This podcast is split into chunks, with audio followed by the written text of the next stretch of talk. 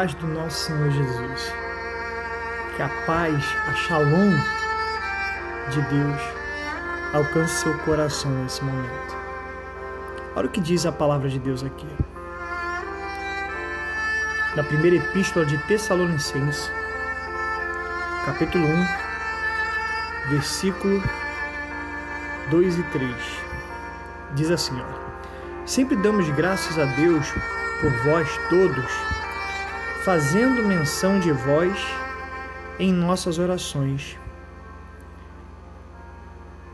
lembrando-nos sem cessar da obra da vossa fé, do trabalho do amor e da perseverança da esperança em nosso Senhor Jesus Cristo diante do nosso Deus e paz. Olha que interessante. Paulo está dizendo para a igreja de Tessalônica, a igreja tessalônica, né, dos tessalonicenses, que a fé deles era algo admirável. E eles sempre lembravam, sem cessar, nas orações deles, desse povo. Porque eles lembravam de três coisas importantes: a obra da fé, da vossa fé, do trabalho, do amor e da paciência ou perseverança, né? Da esperança. Por que, que eu acentuei essas três situações? Porque se você lembrar, em 1 Coríntios 13, no finalzinho, quando fala do o amor, né? O amor é sofredor, que eu posso fazer qualquer coisa, mas se não tiver amor não adianta de nada. E ele fala que três coisas são muito importantes. Mas a maior de e não passam, mas a maior delas é o amor. Mas quais são as três coisas? Ele fala o amor, a fé e a esperança. Você pode ver isso no capítulo 13 de 1 Coríntios. Depois você pode abrir e conferir. 1 Coríntios, capítulo 13. 1 Coríntios, capítulo 13, que fala sobre esses três itens. Vamos lá ler? Olha só. Agora, pois, permanecem a fé, a esperança e o amor. Estes três, mas o maior de todos destes é o amor. E a mesma coisa Paulo cita aqui. Só que ele faz uma coisa, ele mostra uma coisa interessante. Você sabe que lá na palavra de Deus, Jesus uma certa vez disse para os discípulos que o, no grande dia muitos vão dizer assim: Senhor, em teu nome nós expelimos demônios, nós expulsamos enfermos, nós curamos, curamos enfermos, expulsamos demônios, melhor dizendo, curamos enfermos, expulsamos demônios. Acho que eu falei expulsamos enfermos, né? Curamos enfermos, expulsamos demônios, pregamos o teu nome, pregamos a tua palavra. Mas ele vai dizer assim: Apartai-vos de mim, vós que praticais a iniquidade, porque eu não vos conheço. Então, querido, não importa, não é tão importante a gente fazer tantas coisas sem conhecer a Deus. Porque se você não conhecê-lo, certamente ele não te conhecerá no grande dia. Agora, todos que conhecem a Deus produzem. Por quê? Porque neles tem o amor, a fé e a esperança. Ora, se você tem fé, então você vai ter obras da fé. Tá conseguindo me entender agora? Se você tem amor, então você vai ter trabalho, vai ter trabalhos do amor. E se você tem esperança, então você vai ter paciência, ou também traduzido do grego seria perseverança. Veja bem, agora vamos simplificar e raciocinar.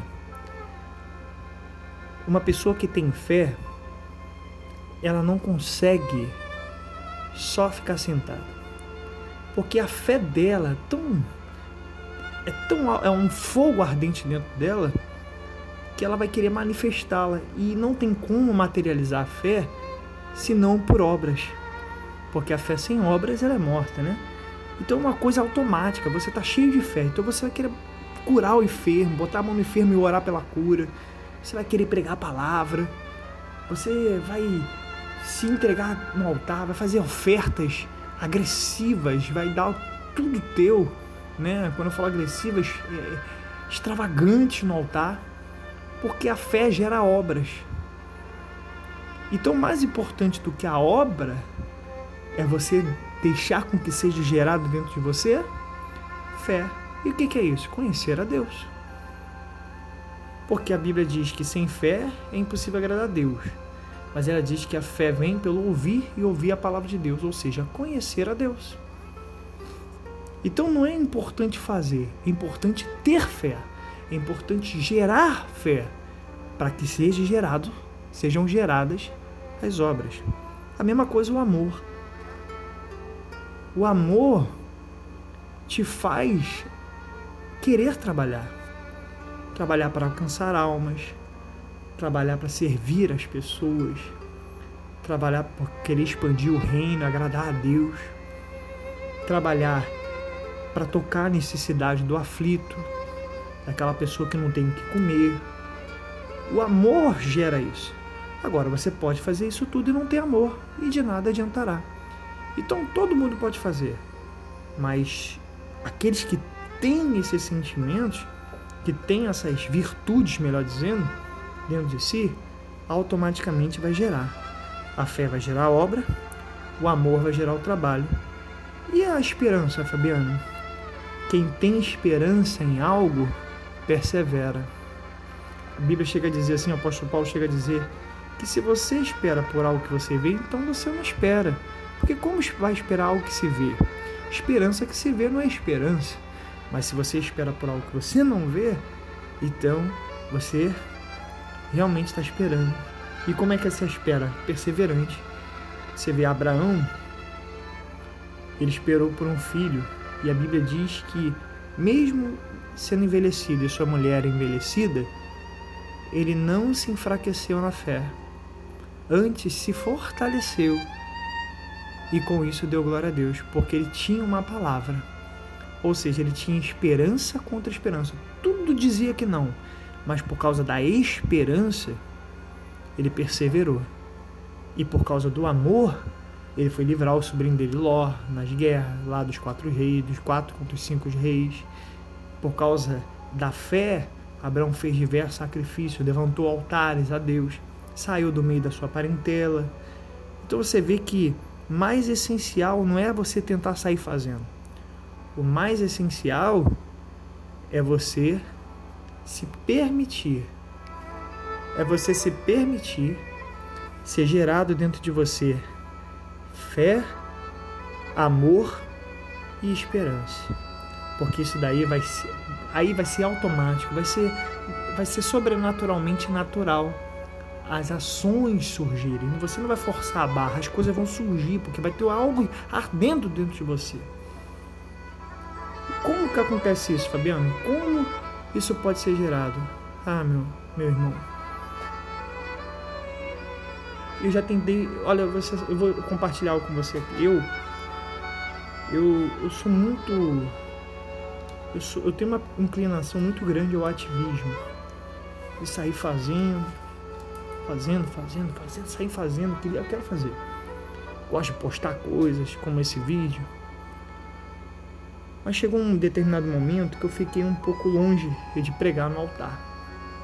Né? Um tempo sem pregar no altar. E, para ser sincero, foi um dos tempos mais preciosos para mim. Não porque eu estava fora do altar, mas de certa forma porque eu estava. Porque foi quando eu me parei e fiz uma retrospectiva da minha vida e falei: Nossa, eu estou fazendo tanta coisa já na pressão que eu me tornei um vaidoso, um, um personagem, um vaidoso. Porque o que, que me motivava a estar no altar pregando? Porque eu, hoje a minha mente, a gente inconscientemente a gente não percebe, mas a gente gosta dos tapinhas nas costas, do elogio, né? Só que é tudo balela, é tudo porcaria, é tudo besteira. Porque o que vai valer mesmo é a sinceridade, é a simplicidade, é a verdade. Você vê que hoje tem muitas pregações com palavras de efeito, coach, né? as, as pregações de coach, enfim. Não estou aqui para criticar ninguém, mas as palavras de Jesus eram simples. Tinha palavras de efeito, mas tinha poder naquilo que falava, porque ensinava com autoridade. E não só com autoridade, mas ensinava com autoridade as palavras de Deus. A palavra de Deus. E é isso que muda as vidas. É chamar as pessoas ao conhecimento da salvação, da graça através do Senhor Jesus e dos seus direitos a partir do momento que elas entregam a vida para Jesus, dos seus direitos como herdeiras e co-herdeiras pela fé do crente Abraão. Os seus direitos como filhas e filhos. Ó, oh, meu amigo, a, a palavra de Deus ela é muito profunda e cheia de revelações. Isso foi muito importante para mim. Porque foi quando Deus começou a trabalhar, revitalizar minha fé, agigantá-la. Foi o momento que eu, eu caí dentro, fui buscar Deus. E eu fiz alguns. Deus começou a me pedir coisas. Ó, fica, se consagra, se isola da rede social, sair das redes sociais.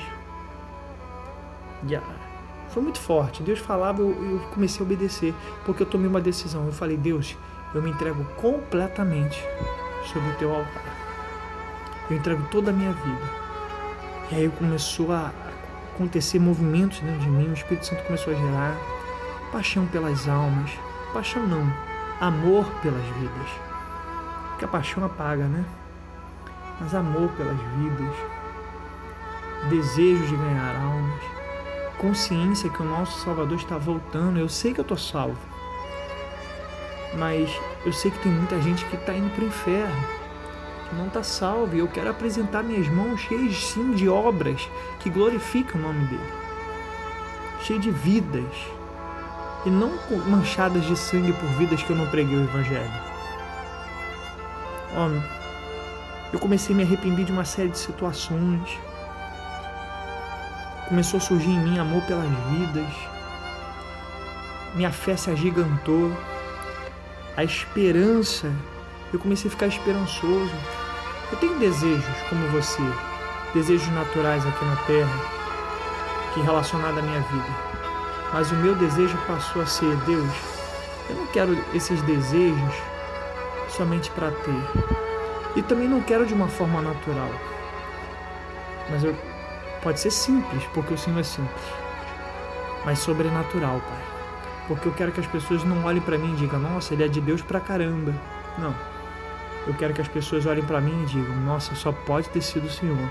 Se não fosse Senhor, não dava para ele, não. Eu quero que as pessoas talvez nem lembrem meu nome, se for o caso, se não for esse propósito de Deus de pregar em vários lugares e tudo mais. Mas que lembrem do meu testemunho. Ou melhor, do testemunho de um Deus que mudou a vida de um homem. Porque isso vai ganhar almas. Então foi gerado dentro de mim fé, está sendo gerado. Foi gerado? Não, continua sendo gerado. Amor, esperança. Então automaticamente você vai sendo inspirado a dar para Deus, a dar para vidas, né? Construir seus sacrifícios de oferta, colocar no altar, entregar seu tudo entregar toda a sua vida, passar a ligar para as pessoas mais. Você vê pessoas que estão sofrendo, e fazer visita, enfim, tudo que Deus for direcionando. Você ouso dizer que você se esvazia até um pouco mais de títulos e passa a ter mais olhos focados no seu, em Jesus e no Espírito Santo. E o único meio disso acontecer é quando você começa a se linkar com o Espírito Santo de uma forma mais íntima, tá? Então faça isso. Se consagre. Se consagre mesmo, com força, né? Acordei, estou me consagrando. Jejue, ore, leia a palavra, medite, busque. Busque com força. Faça propósitos. Entregue ofertas extravagantes no altar. Dá o seu tudo. Tira o mês e fala assim, Deus, eu estou dando tudo. Eu me coloco nas suas mãos. Se Deus pedir para você, para você vender um bem e depositar em oferta no altar, venda. Não tenha medo, se lança, se despoja, se desprende. Isso são palavras de alguém que faz isso, que tem dado muito certo. O meu prazer tem sido sacrificar a Deus. Sacrifício de adoração, sacrifício de entrega.